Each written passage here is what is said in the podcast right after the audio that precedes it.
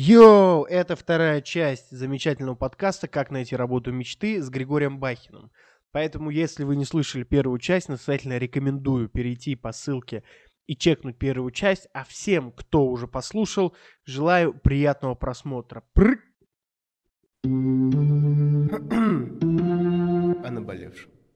В общем, мы э, составили кайфовое резюме, да? А, и нам начали приходить отклики, я правильно понимаю? Или мы кидаем отклики? Мы ищем или нас ищут? И так и так надо, надо совмещать, потому что, э, ну, и сами могут писать, все зависит от опыта, от там финальной упаковки резюме, но лучше выходить, конечно, на прямую коммуникацию с HR, потому что, ну, вы можете их очаровать, и вы можете там созвониться, быстрее получить ответ, об, обратную связь, э, поговорить, что подошло, что не подошло. Лучше, конечно, прям, ну, на прямую коммуникацию. Сейчас есть, ну, достаточно легко найти там в Телеграме, допустим, какой-то контакт э, HR, либо вы можете зайти там на сайты работодателей часто есть, там у Яндекса есть, допустим, яндекс.ру slash jobs, и там вполне актуальные вакансии, можно отключаться, откликаться через эти сайты, и как бы можно писать на почтовые ящики, например, сейчас как бы, ну, в принципе, большинство компаний так или иначе там, ну, отвечает нормально. То есть, если вы подходите, вы релевантны, вам позвонят и назначат звонок с HR как минимум. А вот смотри, пришло мне, э, допустим, ну, мне, у меня появилось три вакансии, да, каких-то. И я, допустим, попал на первый собес. А, и, допустим, мне все понравилось, но мне кажется, что вот в тех компаниях, которые еще там две, там тоже как будто бы неплохо, да. И вот эм, есть ли смысл дальше собеседоваться? То есть, или нужно хвататься, потому что а, могут найти другого за эти там два дня там или что-то такое? Вот как мне себя, как мне выбрать вот э, офер, скажем так? Ну, смотри, э, здесь нужно как-то быть честным с собой. На самом деле, те ваши эмоции, которые там человек испытывает э, от собеседования, они, как правило, ну, максимально честно и максимально, ну, то, то, как есть, как и будет. Если вам немножко не понравилось там что-то в коммуникациях э, с работодателем, вполне возможно, вам не показалось и не понравилось, и действительно так или есть, или так и будет. Это первая история. Вторая история, это же вопрос все переговоров. Вот, я рекомендую всегда доходить там, даже если вы уже еще работаете, все равно сходите на собес. Это как тренировка. Посмотрите рынок, это может быть нетворкингом таким. То есть я с кучей генеральных директоров, с директорами по маркетингу перезнакомился, пока ходил, с компаниями. Плюс я готовлюсь к собеседованию, я смотрю как бы на рынок, какие тренды есть, что как устроено. То есть я собираю информацию, и это меня развивает как специалиста. Вот, поэтому в любом случае, там, по мере возможности дойти до два этих собеса, плюс, э, ну, трудоустройство, это что же, там, две недели отработать, неделю там срок согласовать, то есть если вы хотите там больше денег, например, ну, то есть дождитесь этих офферов, это нормально, когда там ты честно говоришь, чуваки, я там готов подождать, там, подождите неделю-две, я там выйду. Надо понимать, что когда компания дает вам офер, она в вас заинтересована. И, как правило, у нее есть, конечно, люди в резерве, но они не делают там ставку прямо на одного человека, да, но они готовы подождать, они готовы даже на самом деле где-то прожиматься в деньгах, потому что если вы там прошли определенные этапы, э, компания уже потратила ресурсы, потратила время на вас, и они вас, в принципе, ждут. И поэтому здесь немножко можно поторговаться по времени, по деньгам, может быть, даже, да, там, э, вот у меня тоже там была история, я говорю, типа, э, хочу такую зарплату, они мне говорят, типа, они мне дали там на 30% меньше, я говорю, все, пока. Они мне дали там, типа, добавили 20%, я говорю такой, ну, типа, окей, ладно, уж так и быть. И вот, ну, то есть э, торговаться это нормально, но это все должно быть э, в определенных таких переговорных рамках, да, дойди до CBS, два, посмотри. Э, я еще советую посмотреть, в принципе, на перспективу компании, продукта, рынок, то есть э, если там у тебя офер в какую-нибудь компанию, который там рынок не будет развиваться, ты прекрасно понимаешь, а два других более перспективные там компании, перспективные отрасли, иди туда. Плюс там есть тоже нюансы, и там имя компании, то есть, возможно, сейчас проиграть в деньгах, но при этом ты выиграешь э, в будущем. То есть ты сейчас уходишь там, допустим, не знаю, там на 100 тысяч зарплату, хотя тебе предлагают, допустим, 150, но ты понимаешь, что ты через там год-два наберешься столько опыта, там, не знаю, связи, нетворкинга, и сможешь продать себя за 200, например. То есть такая история тоже есть. Здесь вопрос э, там в силе компании, в продукте, в функционале, который у тебя есть. Покупаешь же тебе все равно за навыки. При этом есть очень классная история, которую я тоже всегда советую. 85% э, успеха в карьере — это soft skills. 15% это hard skills. То есть умение организовать работу, умение общаться в команде, умение работать в команде. Эти навыки намного важнее, чем конкретное умение работать с тем или иным инструментом. Плюс есть еще такое понятие сейчас, это soft skills. Вот я считаю, что soft skills это тоже одна из важных историй для текущих сотрудников. Soft skills, э, э, self skills, прошу прощения. Self skills это как ты умеешь рефлексировать, насколько ты э, трезво оцениваешь там себя, то есть в, кон- в контексте работы, в контексте команды, э, что тебе нужно для развития, для душевного спокойствия, то есть ты чувствуешь, что ты там, не знаю, перегорел, ты взял какую-то паузу, ты не срываешься там, допустим, на коллег. И вот эта история очень важная сейчас, да, вот опять-таки возвращаясь к теме там э, ментальное здоровье, и работодатель должен в него вкладываться, и сотрудник должен в него вкладываться. Но я к тому всегда тоже не только качайте прям какие-то свои такие прям хардовые навыки, часто софты и даже больше на софты обращают внимание, чем на харды. То есть софты реально могут вас в карьере протащить, э, умение коммуницировать, умение организовать работу, понравиться кому-то, презентовать, продать себя порой важнее, чем, э, ну, не знаю, настройка рекламных кампаний в кабинете, там, допустим, ВКонтакте. Слушай, а что такое мотивационное письмо? Я вот увидел и, вот, честно говоря, не знаю. Может, расскажешь? Э, ну, мотивационное письмо это там этап отклика такой, что ты видишь вакансию, ты откликаешься, и там есть ну, сопроводительное-мотивационное письмо. Э, что, что, я его отправляю. И ты как бы, да, отправляешь это HR, и HR, ну, читает, оно попадает в базу, и HR читает, в общем-то, почему тебя должны в ту или иную компанию взять. То есть в мотивационном письме это какое-то короткое summary, такое общее прям э, про твой опыт, да, почему эта компания должна тебя взять. Ну, допустим, не знаю, ты, отклика... ты там откликаешься, допустим, в АвтоВАЗ. Ты такой, типа, хочу работать в АвтоВАЗе, потому что я там 10 лет работаю с автомобилями, я знаю там, как они устроены, и, допустим, там, не знаю, ваша компания меня привлекает тем, что вы делаете хреновые автомобили. Э, так как я к вам приду, и ваши автомобили будут круче, чем Тесла. Вот, типа, то есть какой-то про, про опыт, почему этот опыт, да, там у вас есть, почему вас должны рассмотреть. И как бы немножко такой, как бы, уход в компанию, почему вы, вам интересна эта позиция, эта компания. То есть, да, потому что одно дело, вы откликаетесь бездумно на, на там какие-то вакансии, а другое дело, там, ты понимаешь, про что это работа и почему тебя должны на эту работу взять. Эта история, она рабочая, я не могу сказать, что прям сопроводительные письма, это супер важная история, единственное, что есть, и она влияет. Нет, но, в принципе, особенно эта история актуальна, когда вы только только в поисках работы находитесь, мотивационное сопроводительное письмо может сыграть определенную роль. Оно бывает прям супер формальным, бывает, наоборот, каким-то таким, типа, супер дружелюбным. Я скорее такой, ну, среднее что-то, да, вот два таких поинта ключевых, это э, почему вам интересен рынок, эта компания, и почему там вот ваш опыт должен подойти этой компании? Вот что-то такое. Но мотивационное письмо, оно вот если мы берем, к примеру, Headhunter, оно в самом приложении есть. То есть это не на e-mail надо писать, я правильно понял? И так, и так. Э, по-разному бывает. Зависит от того, где ты нашел как бы вакансию. Можно писать в самом Headhunter, там выпадает такое окошко, ты можешь там копировать, адаптировать его. И бывает, ты можешь написать, у меня, допустим, была клиентка, которая искала работу в бьюти, она напрямую писала генеральным директорам, почему как бы вот она там увидела где-то вакансию или где-то даже не увидела вакансию. То есть такая практика тоже существует. Взять и потенциальному работодателю, руководителю HR написать, сказать, друзья, вот э, у вас э, классная вакансия или классная компания, вы делаете классный продукт. Особенно это еще актуально для каких-то стартапов небольших, где, по сути, владелец компании является таким там и директором по маркетингу, и генеральным директором, и, в принципе, принимает решение там о найме. То есть можно написать, слушай, там, Вася, я увидел вот твой бизнес, твой стартап, он супер прям крутой, офигенский, тема там, вот это для меня важная, я и занимаюсь последние 10 лет, веду какие-то научные разработки, очень хочу у тебя работать. Есть у тебя какие-то вакансии, готов ли ты меня взять, что мне нужно сделать, чтобы тебе там, типа, трудоустроиться. И эта история работает. У меня прям была история, когда клиентка написала так эм, э, какому-то генеральному директору, буквально через 20 минут она позвонила и говорит, давайте с тобой обсудим, э, созвонимся на собеседовании. Такое вот, телефонное собеседование было у них. Крутяк, слушай.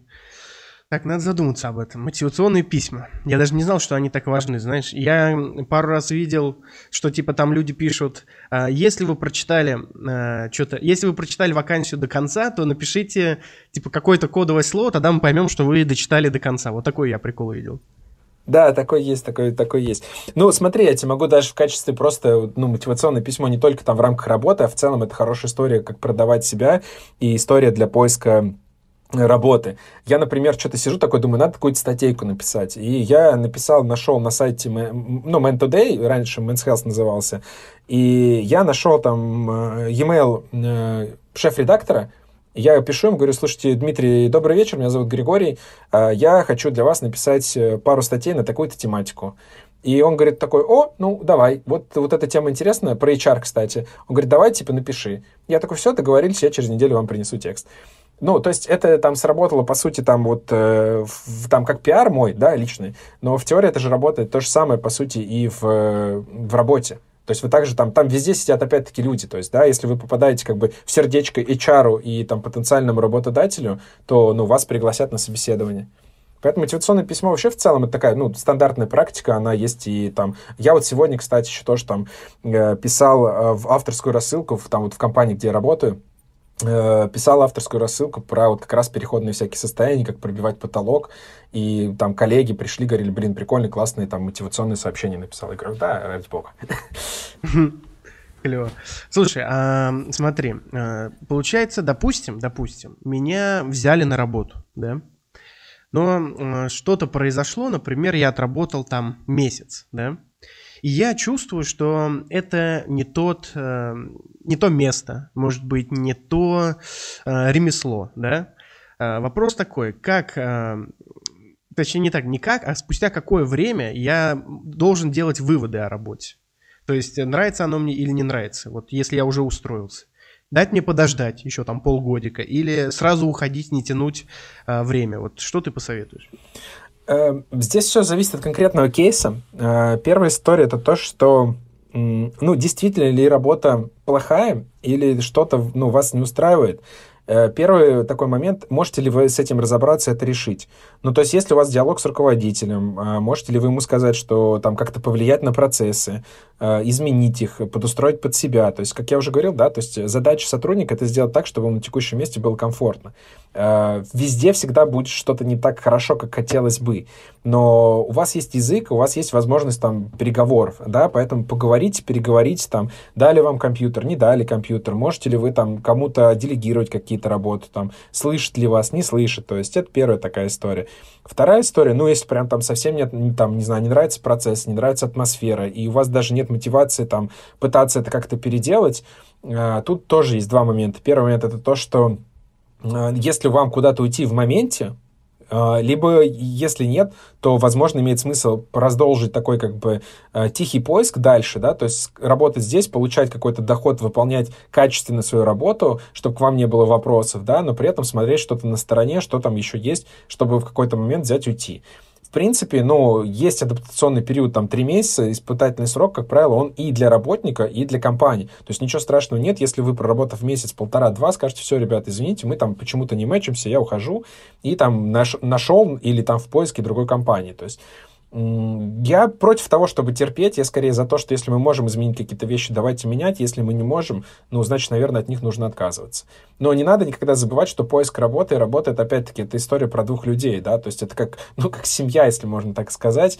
Э, то есть и работодатель выбирает, и ты выбираешь работодателя. То есть это не игра в одни ворота. Я иногда ругался прям с HR, когда они какой-то фигней меня грузили, и мы, я говорю, чуваки, ну так нельзя относиться к кандидатам, вы зачем так делаете? Когда ты там все этапы собеседования прошел, потом тебе пишут, э, говорят, э, пришли нам какую-то аналитику по всем компаниям, в которой ты работал, сделай тестовые задания там до завтра. Я говорю, так, ребят, стоп, вы там... А, еще они запросили 9 э, этих э, отзывов на меня, рекомендаций. Я говорю, вам зачем 9 о, рекомендаций? Типа, вы не можете не в состоянии принять решение по кандидату, я готов ответить на любой ваш вопрос, вот он я. Вот, я говорю такой, не, ребят, давайте, нам не по пути, я как бы пошел дальше, типа, сорян.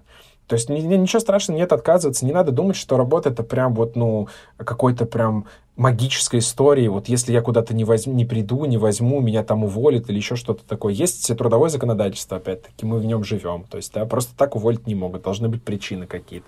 Поэтому, ну, не надо бояться ничего, и надо выбирать те места, где вам будет классно. А, может, можно ли сказать, я вот всегда говорю, что отношения, да, вот с девушкой, с парнем, должны приносить удовольствие. То есть, если отношения не приносят удовольствия, они в целом и не нужны тебе. Если вы ругаетесь, там кричите, да. А можно ли э, сказать так, что работа должна приносить удовольствие? Ну, это идеальная история, да. Понятно, что мы переживаем определенные кризисы личные там э, в мире, и так или иначе они сказываются там э, внешнее отражение внутреннего и внутреннее отражение внешнего, да, и любой кризис э, сказывается на работе в том числе, поэтому мы не всегда можем там 360 дней приходить на работу улыбаться, а, бывает, что мы очень сильно любим работу, бывает, не сильно любим работу. Я даю лайфхак такой, что 90% это рутина, которую нужно делать, и делать ее классно. Чем больше круто, классно вы ее делаете, тем больше у вас есть времени на какие-то другие задачи, и 10% это задачи на рост, на задачи на те, которые там вам кайфово, которые вам нравятся. Просто многие очень сильно ограничивают себя функционалом.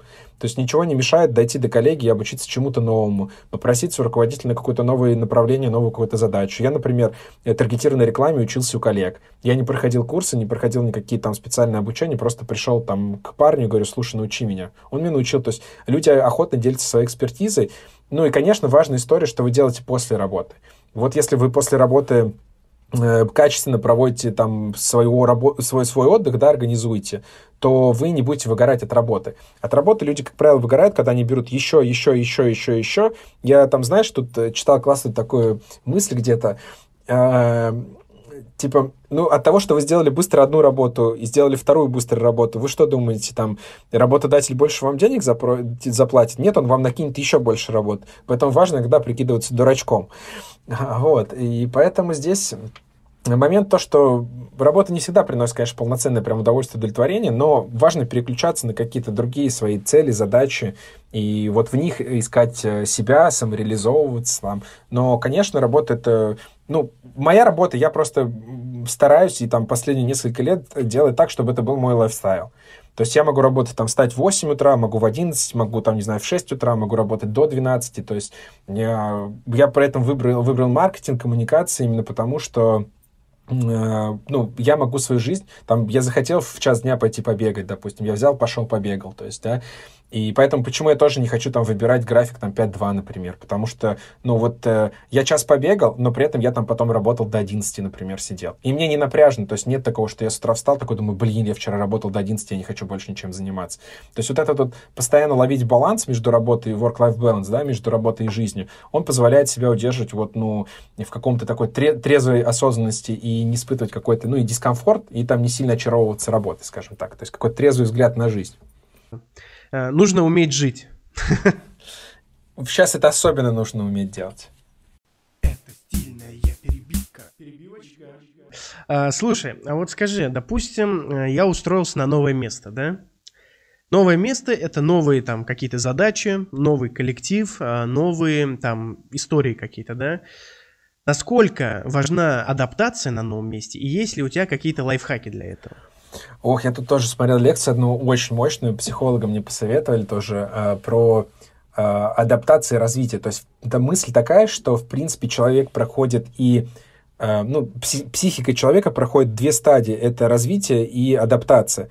И вот сегодня в целом мир и мы, мы адаптируемся к новым реалиям, к новым условиям. То есть, да, поэтому у нас многие установки, ценности меняются. Вот это интерес к ментальному здоровью проявляется, какой-то комфортной работе. И если ты просто, то есть, постоянно развиваешься, ты превращаешься в какого-то маньяка, и, ну, ты, по сути, как бы заболеваешь. Поэтому важно вот ты достиг чего-то, адаптируйся. Достиг чего-то, адаптируйся. То есть важно вот не проскакивать вот эту стадию адаптации к чему-то. То есть, да, там женился, адаптируйся. Там нашел работу, адаптируйся. Там запустил какой-то подкаст, адаптируйся. То есть не надо, вот запустил один подкаст, нужно сразу второй запускать, сразу третий. Нужно 20 выпустить там, допустим, за месяц. То есть вот очень важно вот э, адап адаптации уделять определенное внимание, потому что адаптация — это как раз тоже путь к развитию. Переосмысление каких-то установок ценностей — это тоже как бы путь к развитию, мы не можем его как бы проскочить. Ну, ты не можешь э, там зайти на десятый этаж, допустим, по лестнице, не пройдя девятый. Вот, поэтому к адаптации первое, что нужно сделать, это набрать социальный капитал. Э, первая история – это установить связь с вашим прямым руководителем, понять, кто там за что отвечает, проговорить свои зоны ответственности, цели, задачи, чтобы они были ясны для вас, для, для э, руководителя, вот наладить вот эту коммуникацию – и социальный капитал среди э, коллег, чтобы к вам было хорошее отношение, френдли, э, чтобы все себя чувствовали прекрасно, не было там, ну, какого-то недовольства вами. Э, вторая история – это проговорить э, быстрые результаты. То есть, да, на новом месте там, ну, у вас есть испытательный срок, и вы хотите себя зарекомендовать. Поэтому важно себя максимально вот в течение там месяца-двух, там полутора максимально реализовать и добиться каких-то положительных результатов, чтобы вас там оценили, одобрили, потому что, э, ну, тогда у вас не будет переживаний, пройдете вы там этот испытательный срок, не пройдете. То есть зарекомендовать себя таким, скажем так, профессионалом в этой истории. Вот, ну, дальше уже какая-то профессиональная история должна быть, э, качественно выполнять свою работу. Если вас там попросили сделать э, в срок э, какой-то проект, ну, сделайте в срок. То есть вы, ну, первые там 2-3 месяца, по сути, под таким каким-то немножко микроскопом, да, когда вы уже там испытательный срок полноценно прошли, можно немножко расслабиться. Но вот я за то, чтобы набрать социальный капитал, договориться со всеми, там, то есть какой-то вот, ну, установить хорошие там за отношения такие, да, вот, вот это, это важная такая история. И за какой-то там минимальный быстрый результат, который позволит э, всем в компании воспринимать вас как, ну, еще, наверное, важная история, это личный пиар такой внутри в компании, про который многие забывают, то есть, да, сделал какой-то проект, там, поделился в чатике, там, где-то еще, то есть мы все сейчас живем в каких-то таск-менеджерах, в чатах, там, и так далее, не бойтесь рассказывать про свои какие-то успехи, э, Плюс еще важная, наверное, история, э, ну, ходите там на кофе, на чай, кого-то пригласите, вот, ну, не дружеские такие отношения, да, но вот сходите с кем-то на, поговорить там на обед куда-то. Главное, не, не выпадать из коммуникации, не быть такой какой-то серой вороной, особенно это важно, если вы работаете там удаленно, то есть, да, вот, э, если вам чего-то не хватает, говорите об этом. То есть, не надо молчать. Самое плохое, то есть, что вы будете молчать. Я всегда говорю, что э, если вы скажете, это мо- может измениться, а если вы не говорите, то это не изменится никогда. Не хватает этой музыки, вот это безумно можно быть первым. Нет, хорошая фраза, базар ноль. Слушай, а, я вот слышал, еще я слышал, что у тебя есть какой-то свой продукт, да, это вот карточки, если я не ошибаюсь. Могут ли они как-то помочь вот э, с, ну, ну вот на работу? Я, допустим, пришел на новую работу, могут ли они мне как-то помочь? Да, ну, я вообще хочу делать на их базе какие-то тренинги там, которые помогают ребятам э, развиваться. То есть человек заполнил эту карточку, и у него она остается с собой. То есть это такая какая-то экспресс, там, коррекция каких-то вопросов, запросов, да. То есть это не глубинная работа, там, как дневник памяти, там, дневник чувства, дневник, там, э, тревоги. Это работа, там, на час, на два. Есть три запроса, там, три вещи. Это э, деньги, где как она позволяет проработать свои навыки, понять, где деньги в ваших, э, вашей отрасли, в принципе, на каких навыках вы хотите зарабатывать и какую сумму денег. Вторая история — это цель. Э, она позволяет определить, э, к какой цели ты хочешь прийти в течение там, пяти лет и как ее достигнуть, и что нужно сделать прямо сейчас. Третья история — это достижение, то есть это борьба с самозванцев, потому что кажется, что мы ничего не делаем, мы ничего не стоим, но когда мы записываем наши результаты, э, мы понимаем, что мы сделали очень всего много. Есть еще карточка призвания, она там совместно с одним изданием сделана, э, вот, там можно определить то, в общем-то, куда, э, куда чем заниматься, куда прикладывать усилия, чтобы получать удовольствие от этой жизни. То есть это ну, продукт направлен на такой письменный на развитие письменных навыков, да, психотехник, э, такой психолог на бумаге, то есть э, все мы чего-то любим записывать, вот ты там позаписывал, пришел к каким-то выводам, инсайтам, э, если есть какие-то вопросы, можно всегда написать мне, я с удовольствием на них отвечу, то есть, да, ну, с, с этой целью, в принципе, создавался, и в целом я сейчас, ну, активно работаю над различным контентом по вот, э, того, чтобы э, люди проще, быстрее входили, адаптировались, находили ту работу, которая им нравится, потому что, ну, я могу сказать, что я счастлив, потому что я там в 30 лет вот поменял свой путь и не жалею вообще ни капельки, ни разу не пожалел.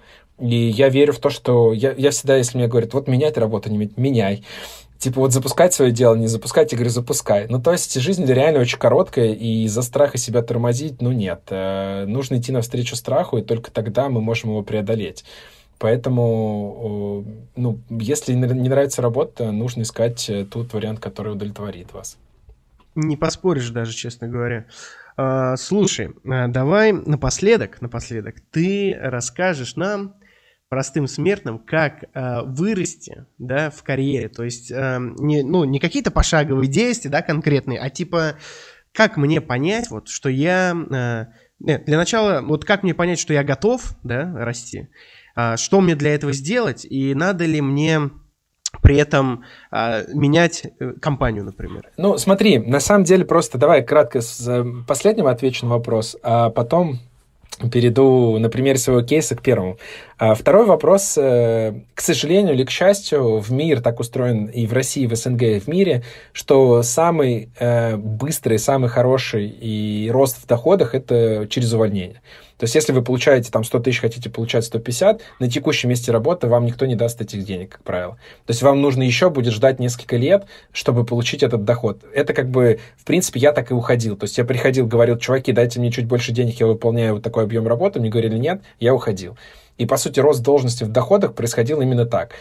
А, второй вопрос, который ты задавал, то есть, э, э, это состояние. То есть это вот кем ты хочешь быть, это состояние. У меня там пару лет назад я ходил, ну, у меня, наверное, где-то за там последние несколько лет порядка 100 собеседований в разные компании.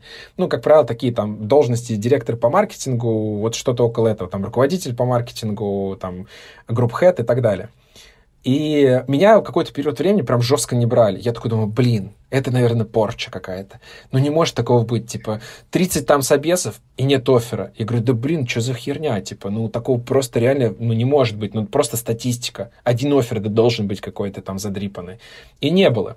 И потом в какой-то момент, ну, я в целом расслабился, там, я ушел из компании, начал как раз своими делами заниматься, там, оп, один офер, второй офер, там, третий офер. Я такой думаю, блин, вот как так? Вот прошло буквально год, я не могу сказать, что за год я прям супер как-то прокачивал все скиллы, там, чисто там вот директорские, например, да, но вот я как бы состоянием, ну да, я повзрослел, постарел на год, вот, э, и как бы, то есть, если в тебе нет состояния, ты не чувствуешь себе амбиции, ты не чувствуешь себя, условно говоря, руководителем, но ты им никогда не станешь. Ты станешь руководителем тогда, когда у тебя вот это состояние уже в тебе есть, оно случилось. И в целом это, это как бы техника, по большому счету, да, она относится к любым вещам, в том числе даже к каким-то своим желаниям. То есть это как бы есть такая техника хорошо сформированного результата, вот это должно быть состояние, вы должны его услышать, увидеть и прочувствовать. Я сейчас уже такими языками Блиновской говорю, там, я не знаю, можно ее там употреблять или нет, но на самом деле э, это вот действительно такое прям вот, ну, состояние, когда ты чувствуешь э, себя там на руководящей должности, либо каким-то суперспециалистом, тогда к тебе приходит соответствующая работа, соответствующая должность. Но вообще в карьере главное это проактивность. То есть, да, э, ну, для меня вот драйвером моей карьеры была именно она, потому что, ну, мне всегда было мало. Я прям приходил, даже там обратная связь от коллег была, что Гриша, он как рыбакоп, в него валишь задачи, ждешь, когда он сдохнет, а он продолжает их делать. Потому что я приходил с четким осознанием того, что я в маркетинг пришел в 30 лет, и там были люди уже с опытом по 10, по 8 лет. То есть там была молодежь, которая круто разбирается в маркетинге, и мне нужно было чем-то удивлять этот рынок. И я прям, давайте, там работа такая, давай, вот такая, давай, там документы оборот, не вопрос, тендер какой-то провести, да давайте сделаю. То есть я прям вот, ну там в том же Яндексе, например, я там порядка два года, я прям просто делал абсолютно все, и я прям набирался опыта любого абсолютно. Мне сказали бы, постой на охране, я бы постоял на охране. Ну не вопрос вообще, то есть потому что нет ни, там не твоей работы. И я вот это все впитывал, впитывал, впитывал, впитывал на одном месте, на втором, на третьем, и, конечно, эта пружинка сжимается профессиональных навыков, да, и в какой-то момент она начинает там разжиматься. Плюс я там постоянно ходил на собеседование, постоянно смотрел на рынок. И, ну, ты смотришь, какие навыки востребованы, каких не хватает. Вот, например, что произошло там в прошлом году, да?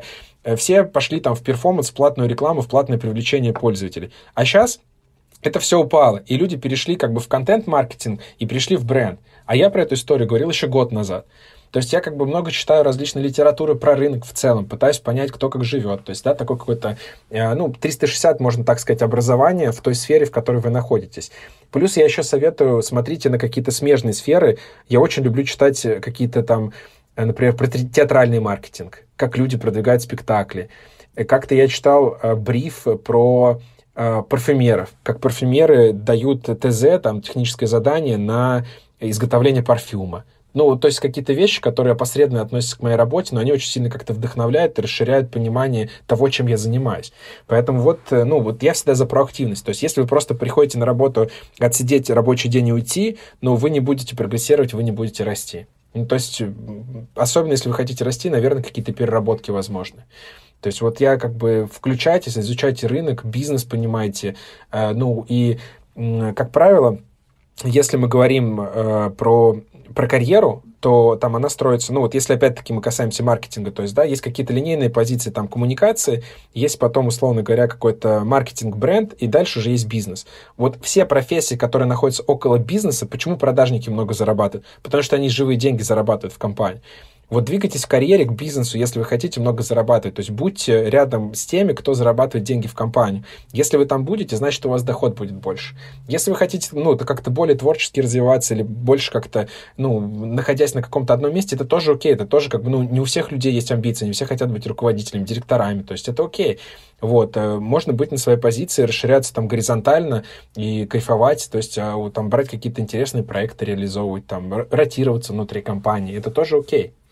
Вот. Но вот я еще раз повторюсь, там про активность, это, я считаю, качество номер один.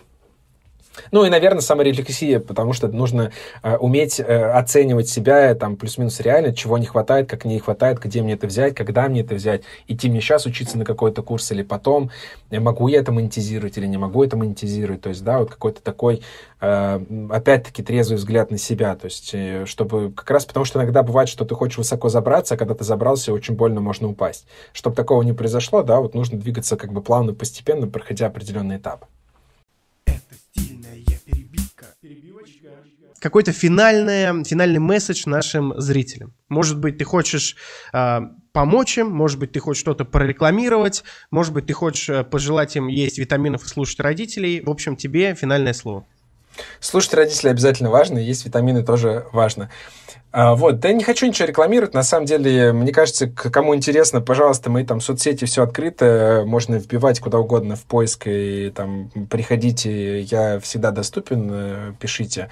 Э, мне нравится фраза, ну, вообще в целом та, которая меня там мотивирует и мотивирует на какие-то в целом новые свершения. То есть э, у меня много разных интересов. Там я занимался и вокалом, и бегал, бегал марафоны, и в горах в том числе. То есть э, жить насыщенной жизнью, получать...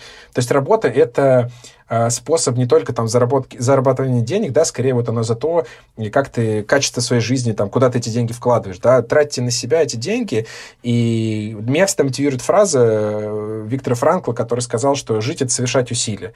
То есть, когда трудно, когда тяжело, когда мне не хочется идти там в мороз на тренировку или, не знаю, менять работу или что-то еще, то я вот себе говорю, э, так, все, давай сделаем усилия и пойдем.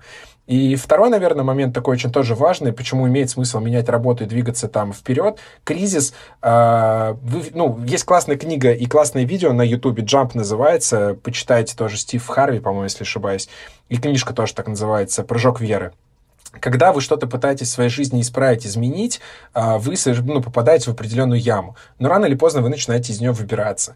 И поэтому кризис э, — это способ, там, смена работы, там, кризис, потеря работы, да, ну, ничего нового не придет, пока вы не избавитесь от старого. И то есть менять, избавляться от старого, там, э, это вполне нормальная история. Это, опять-таки, да, вот как мы тоже обсуждали, это шаг вперед, и это, это развитие. То есть вы прошли период адаптации, вы делаете шаг к развитию, потом проходите адаптацию и так дальше. То есть это такой, э, стоит развиваться, потому что в эту жизнь мы пришли, чтобы сделать какое-то классное, крутое дело. Так, от себя я добавлю и закончу этот подкаст тем, что скажу тебе большое спасибо, что пришел. Спасибо, что рассказал такие клевые истории.